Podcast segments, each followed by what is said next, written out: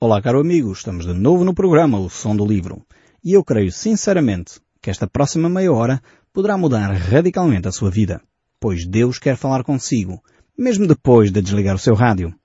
Eu sou Paulo Chaveiro, nós hoje estamos a olhar para o livro de Daniel e estamos agora a ver a partir do verso 17. Nós já começámos a ver este episódio aqui retratado no capítulo 3, onde vimos que estes três amigos de Daniel, Sadraque, Mesaque e Abdenego, não dobraram os seus joelhos diante de outros deuses, diante daquela imagem colossal que Nabucodonosor mandou fazer. E diante desse facto, eh, realmente houve consequências. É possível que os amigos de Daniel tivessem bem presente na sua mente, nesta altura, aquilo que a palavra de Deus diz e como é importante obedecer à palavra de Deus. Certamente veio à memória destes três homens aquilo que o livro do Êxodo diz no capítulo 20, no verso 2, onde ele diz, Eu sou o Senhor teu Deus, que te tirei da terra do Egito da casa da servidão. Não terás outros deuses diante de mim. Não farás para ti imagens de escultura, nem semelhança do que há em cima nos céus, nem embaixo na terra, nem nas águas debaixo da terra. Não as adorarás, nem lhes darás culto, porque eu sou o Senhor, teu Deus, Deus zeloso. É bem provável que estes três amigos de Daniel, diante deste pedido, diante deste decreto que Nabucodonosor tinha feito, de que todos os povos, todas as pessoas deveriam dobrar os seus joelhos diante desta imagem, é possível que eles tivessem isto em mente. Este texto bíblico, que é tão claro sobre a nossa relação com imagens de escultura, sejam elas de ouro, como era esta que Nabucodonosor mandou fazer, e nós já explicámos que haveria três grandes hipóteses em relação a esta imagem, que poderia ser a própria imagem de Nabucodonosor, talvez uma imagem em memória do seu pai, ou ainda uma outra hipótese, que seria possivelmente uma imagem que fosse refletir o deus Bel, que era o principal deus da Babilónia. Então, dentro destas possibilidades, eh, mas para todos os efeitos, eh, fosse qual fosse a interpretação que damos aqui a esta imagem, estes três amigos de Daniel, eh, o que eles tinham muito presente e assente no seu coração é que eles, como filhos de Deus, não deveriam prestar culto, venerar, a palavra que talvez a nós portugueses diz mais é venerar, não deveriam venerar qualquer imagem de escultura. Qualquer coisa que fosse representativo de seres humanos. E eu creio que aqui nós temos que realmente pôr a mão na consciência. Parar um pouco e ouvir aquilo que a palavra de Deus nos diz. Muitas vezes nós ficamos, eh, enfim, afastados daquilo que a palavra de Deus diz, não lemos as Escrituras e depois temos práticas na nossa vida que muitas vezes eh, não se conformam com as Escrituras. E ficamos admirados porque é que Deus muitas vezes não nos ouve, porque é que nós, apesar de fazermos uma oração ao Santo António, ou à Virgem Maria, ou este ou aquele, e as orações não são respondidas, porque a Bíblia é clara.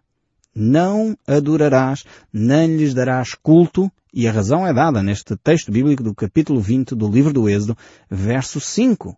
Eu desafio a todos aqueles que são cristãos a olharem para as Escrituras. É logo os primeiros mandamentos da Bíblia. Diz logo aqui, porquê? Porque eu sou o Senhor teu Deus. Porque sou Deus zeloso. Realmente é um texto bíblico fantástico. Se nós portugueses, todos aqueles que se dizem cristãos, aplicassem este texto bíblico, certamente uh, os nossos templos seriam muito diferentes daquilo que são hoje provavelmente não teriam tantas imagens lá expostas. Ainda que representam eh, pessoas importantes. Representam homens e mulheres que foram realmente pessoas que marcaram o cristianismo. Pessoas que fizeram a diferença na forma como viveram. Mas na realidade a Bíblia diz para nós não prestarmos culto. Temos que tomar muita, muita atenção a este fenómeno e no nosso país até sabemos que há feriados nacionais uh, que são dedicados a determinadas pessoas, seja São João, Santo António, pessoas que foram importantes, mas que a Bíblia diz para nós não prestarmos culto. Eu espero que todos aqueles que são católicos que me ouvem uh, realmente ouçam aquilo que a Bíblia uh, está a dizer. E sigam a Bíblia mais do que a minha opinião ou aquilo que eu possa pensar, porque afinal de contas a minha opinião não é significativa, mas a de Deus, essa sim. Temos que prestar muita atenção. Mas voltando aqui então à história de Daniel, estamos no capítulo 3 e o verso 17 então eh, vai revelar-nos o que aconteceu nesta história. E vejamos então o texto bíblico. Diz assim, se o nosso Deus, a quem servimos, quer livrar-nos, ele nos livrará da fornalha de fogo ardente e das tuas mãos, ó Rei. E se não, fica sabendo, ó Rei, que não serviremos aos teus deuses, nem adoraremos a imagem de ouro que levantaste. Que atitude esta firme destes três homens. Eles, por um lado, sabiam bem quem Deus era.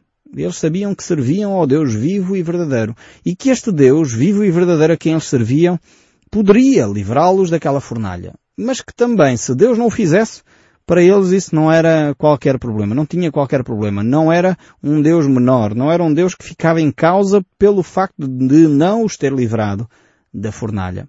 Que fé tremenda a destes três homens. Muitas vezes nós uh, somos uh, pessoas uh, que condicionamos a nossa fé àquilo que nós gostaríamos de ver da parte de Deus. O que é que eu quero dizer com isto? Alguns de nós condicionam a nossa fé aos milagres. Ou seja, se Deus operar o milagre de me livrar da fornalha, eu acredito que Deus é, é o Deus Todo-Poderoso. Mas se Deus não me livrar da fornalha, então eu já vou pôr em causa que Deus me ama, já vou pôr em causa o poder de Deus. Aqui os três amigos de Daniel não punham em causa sequer isto. Alguns de nós pensamos, bem, Deus é o Deus que me pode curar e Deus vai me curar. Se Deus me curar, é um Deus grande. Mas se Deus não me curar, já tenho dúvidas sobre se Deus é um Deus grande ou não. Estes três amigos de Daniel disseram, Deus vai nos livrar, mas se Ele não nos livrar, isso não afeta em nada a nossa fé. Nós continuamos a confiar em Deus porque Ele é que é Deus. Não somos nós que obrigamos Deus a fazer o que Ele quer. Deus pode nos livrar da fornalha, mas fica a saber ao Rei que se Ele não livrar, nós não vamos servir-te nem adorar a imagem. Isto tem a ver com convicções, tem a ver com fé, tem a ver com atitudes. E realmente estes três homens eram homens de fé, homens que baseavam a sua relação em Deus e não só naquilo que acontecia à sua volta. Mas ao mesmo tempo verificamos neste texto que acabamos de ler que uh, a fé deles eh, pode ter consequências. Deus pode não livrar. Isto não significa que eles têm menos fé, nem significa que Deus perdeu poder, de forma alguma. Poderia ser o plano de Deus ser um outro. E vejamos então o que acontece aqui. Verso 19, eh, deste capítulo 3 do livro de Daniel. Então Nabucodonosor se encheu de fúria e, transtornado o aspecto do seu rosto contra Sadraque, Mesaque e Abdenego, ordenou que se acendesse a fornalha sete vezes mais do que se costumava. E ordenou aos homens mais poderosos que estavam no seu exército que atassem a Sadraque, Mesaque e Abdenego e os lançassem na fornalha de fogo ardente. As consequências de uma atitude de fé, de uma atitude correta, nem sempre é a ausência de problemas. Eu vou repetir que é para você ouvir bem. Eh, uma atitude de fé, uma atitude de confiança em Deus, nem sempre conduz à ausência de problemas.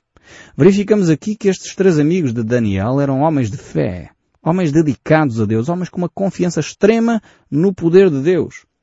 E, no entanto, vemos que as consequências que eles uh, ceifaram disso foi uh, tormento, foi sofrimento.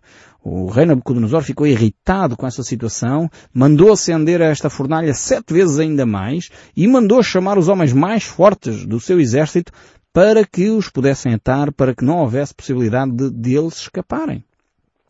E realmente era uma situação de aperto, uma situação difícil que estes três amigos uh, estavam a viver.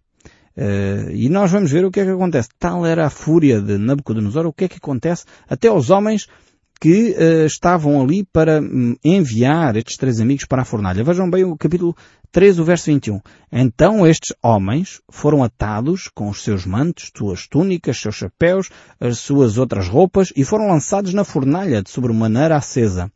Porque a palavra do rei era urgente e a fornalha estava de sobremaneira acesa. As chamas do fogo mataram os homens que lançaram de cima para dentro Sadraque, Mesaque e Abednego. Vejam bem a, a, força das chamas naquela altura. E estes três homens, Sadraque, Mesaque e Abednego, caíram atados dentro da fornalha de sobremaneira acesa. Parece uma derrota. Se parássemos a leitura deste texto bíblico aqui, nós iríamos dizer estes três amigos foram derrotados. Não lhes serviu de nada confiar em Deus. Por vezes acontece que há mártires, há pessoas que são homens e mulheres de fé e que, por se manterem firmes na fé, acontece isto. São mortos, são presos, são injustiçados, mas eles mantêm-se firmes na sua fé. e muitas vezes sofrem a pena uh, máxima, perdem a sua vida física. Mas como diz a Bíblia, nós não devemos temer aqueles que nos podem fazer mal ao corpo, mas sim aquele, e está a referir-se a Deus, aquele que nos pode fazer mal à alma, que no fundo decide a nossa eternidade. E mais vale uh, realmente que o nosso corpo possa perecer do que a nossa alma. Esta é a grande questão que nós cristãos temos que tomar decisões. E aqui então temos estes três amigos que foram lançados efetivamente nesta fornalha de sobremodo acesa. E como eu já disse, muitas vezes há cristãos que se mantêm firmes na sua fé e sofrem as consequências. E temos hoje guerras como a guerra do Sudão, em que hum, mais do que uma guerra tribal, e muitas vezes já ouvimos falar de Darfur, dos refugiados, ali trata-se de muitos cristãos que estão a morrer pelo facto de serem cristãos. Ainda há poucos meses ouvimos de cristãos, em Marrocos, aqui bem perto de nós, que foram mortos por causa da sua fé. Falámos uh, da Turquia, que matou uns quantos missionários uh, da, da sociedade bíblica porque realmente são cristãos. E o mundo, em muitos locais, está a reagir ao cristianismo. Há fé firme nos valores cristãos. E não pensem que é só em países muçulmanos. Estamos a falar aqui da própria Europa, em países europeus como a França, a Suécia e outros, onde ser cristão e declarar os valores cristãos pode conduzir líderes religiosos à prisão, e já aconteceu. Uh, portanto, é preciso nós ficarmos firmes nas nossas convicções. Não deixarmos de declarar aquilo que a Bíblia diz, mas mantermos-nos firmes. Mais vale uh, servir a Deus do que aos homens. Mas diante deste facto aqui, estes três amigos foram parar à fornalha. Ela era, estava tão forte, o lume estava tão aceso, que só aqueles uh, homens, os carrascos, só de se aproximarem da fornalha morreram. Vejam bem como ela estava acesa. Mas vejam o que acontece. A história não termina aqui, e ainda bem. Verso 24 diz, Então o rei Nabucodonosor se espantou e se levantou depressa e disse aos seus conselheiros, não lançamos nós três homens atados dentro do fogo? Responderam ao rei, é verdade, ó rei. E tornou ele a dizer, eu porém vejo quatro homens soltos, que andam passeando dentro do fogo, sem nenhum dano, e o aspecto do quarto é semelhante ao filho dos homens. Nabucodonosor está admiradíssimo, porque afinal de contas aquilo que ele queria que acontecesse, que era a morte destes três homens, não aconteceu efetivamente assim. Uh, Nabucodonosor já deveria de começar a conhecer um pouco o poder de Deus, porque Daniel já lhe tinha revelado quem era Deus, já lhe tinha falado acerca de Deus. Estão lembrados no capítulo 2, já Daniel tinha revelado os sonhos e etc. Ele já tinha algum conhecimento. Mas ao mesmo tempo ele não tinha todo o conhecimento. Tanto que ele aqui diz que o quarto homem que ali está na fornalha é alguém semelhante ao filho dos deuses. Eh, ele era um homem ainda politeísta, com uma mentalidade pagã, mas no entanto, na realidade, era a pessoa, e muitos que interpretam estes textos creem nisso, que era a pessoa de Jesus Cristo, numa aparição antes do seu nascimento. Uh, esse termo técnico chamamos uma teofania, no sentido que Cristo surge antes uh, de ter nascido, porque afinal de contas Jesus Cristo é eterno. Estamos bem lembrados que acreditamos num Deus triuno, Pai, Filho e Espírito Santo. E Jesus Cristo já existia de eternidade em eternidade. E por isso mesmo ele surge aqui. Não precisava ter nascido em Belém como bebê para existir Jesus. Uh, tínhamos a nossa teologia bem arrumada na nossa cabeça. Então, uh, Jesus Cristo aparece aqui para livrar estes uh, três amigos de Daniel que estavam realmente em apuros. E ali vemos como Nabucodonosor começa a vacilar. É um fenómeno que realmente leva a pessoa a questionar-se então. Quer dizer, os carrascos morrem antes de entrar na fornalha, os amigos são lançados para dentro da fornalha, agora estão ali soltos a andar como se estivessem a passear num jardim, tranquilos da vida. Realmente isto só pelo poder de Deus. Eh, é necessário realmente nós percebermos que este tipo de situação uh, acontece pela fé. E é pela fé também que nós podemos uh, entender estas questões. E vemos aqui que este episódio poderá nos eh, ajudar, enfim, ou poderá nos relembrar aquilo que mais à frente Daniel vai falar acerca do final dos tempos. E a Bíblia fala de que no final dos tempos muitos sofrerão por causa de amor a Cristo. E muitos pagarão com a vida esse mesmo facto. E a Bíblia nos fala uh, que realmente esses que chegarem a Jesus Cristo no período em que o anticristo estiver a governar, como Nabucodonosor, poderíamos dizer Nabucodonosor representaria esse anticristo, uma estátua em sua homenagem, cria um culto para ele, uh, poderíamos identificar isso dessa forma. É interessante ver que neste episódio aqui Daniel não está. E poderíamos dizer que Daniel representaria a igreja que foi arrebatada, não é? Aquela igreja que, na realidade, eh, não experimentará todo esse período da grande tribulação, eh, porque efetivamente não foi destinada para a ira, mas para uh, galardão e para se deleitar com o Senhor Jesus Cristo. Um, e Jesus nos mostra, mesmo no Evangelho de São João, que cada um de nós, uh, mesmo sofrendo, podemos não estar na grande tribulação, mas muitas vezes passamos sofrimento, passamos dificuldades, mas mesmo sofrendo, uh, Ele quer estar conosco. Assim como esteve com estes três amigos de Daniel. Aliás, ele disse isso em João, capítulo 16, no verso 33, diz assim, Estas coisas vos tenho dito para que tenhais paz em mim. No mundo passareis aflições. Mas tendo bom ânimo, eu venci o mundo. Estas palavras de Jesus são extremamente consoladoras, reconfortantes. Podemos ter dificuldades familiares, podemos ter dificuldades profissionais, podemos estar desempregados, podemos ter situações complicadíssimas, mas tendo bom ânimo, eu venci essas coisas todas. Eu venci o mundo. Eu venci as circunstâncias. E a vida do cristão não se compadece simplesmente com as circunstâncias. Não vive só das circunstâncias. Um cristão tem uma perspectiva diferente da vida. Coloca os seus olhos no céu. Coloca os seus olhos na eternidade, onde é a sua casa, a sua morada, efetivamente. Aliás, Jesus Cristo disse que eu vou subir para junto do Pai para quê? Para vos preparar uma morada. Então a nossa casa é lá na eternidade, não é aqui. Por isso, ao mesmo tempo, ele diz que não junteis tesouros na terra, onde a traça e a ferrugem corroem, mas lá no céu, onde eles não podem ser destruídos. E como é que nós juntamos tesouros no céu? Agindo em conformidade com as Escrituras, mantendo a nossa vida em conformidade com o ensino bíblico. Mas voltando aqui ao verso 26, diz então ainda mais este livro de Daniel, capítulo 3. Então se chegou Nabucodonosor à porta da fornalha, de sobremaneira acesa, e falou e disse, Sadraque, Mesaque, Abdenego, servos do Deus Altíssimo, saí e vinde. Então Sadraque, Mesaque e Abdenego saíram do meio do fogo e ajuntaram-se os sátrapas, os prefeitos, os governadores e conselheiros do rei e viram que o fogo não teve poder algum sobre os corpos destes homens, nem foram chamuscados os cabelos da sua cabeça, nem os seus mantos se mudaram, nem cheiro de fogo passara sobre eles. É como se estes três homens tivessem sido cobertos enfim, por algo que não os tocou durante o tempo que estiveram dentro daquela fornalha. Por um, um campo de forças, podemos dizer assim, que os protegeu de qualquer, eh, enfim, toque, de qualquer calor, de qualquer até cheiro. Eu gosto muito de fazer churrasco. Aqueles que me conhecem sabem que eu gosto muito de estar ali de volta do churrasco, a, a assar as febras ou fazer o peixe grelhado, uma coisa assim do género. Mas quando termino, mesmo não estando dentro da fornalha, é um cheiro no corpo, é um cheiro na roupa, terrível a fumo. Estes amigos de Daniel, acho interessante o pormenor. Nem a roupa tinha cheiro de fumo.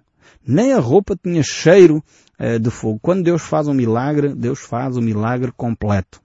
Deus não faz milagres que ficam a meio. Uh, nem a roupa tinha cheiro. E muitas vezes há pessoas que dizem que Deus opera milagres sem que o milagre seja total. Não, Deus quando opera, opera mesmo. Deus quando faz, faz. E não deixa dúvidas em ninguém. Que foi Deus que fez. Por isso, eh, há pessoas às vezes que têm dúvida, ah, será que foi Deus que agiu ou não agiu? Não, quando Deus age, Ele não, não deixa qualquer margem de dúvida na cabeça de quem viveu aquele episódio.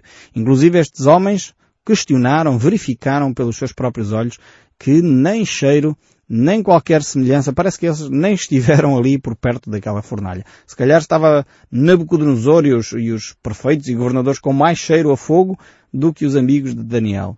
Mas vejamos o que continua o texto a dizer. Portanto hoje faço um decreto, pelo qual todo o povo, nação, língua, que disser blasfémia contra Deus de Sadraque, Mesaque e Abednego, seja despedaçado e as suas casas sejam feitas em montouro, porque não há outro Deus que possa livrar como este. Então o rei fez prosperar a Sadraque, Mesaque e Abdenego na província da Babilónia.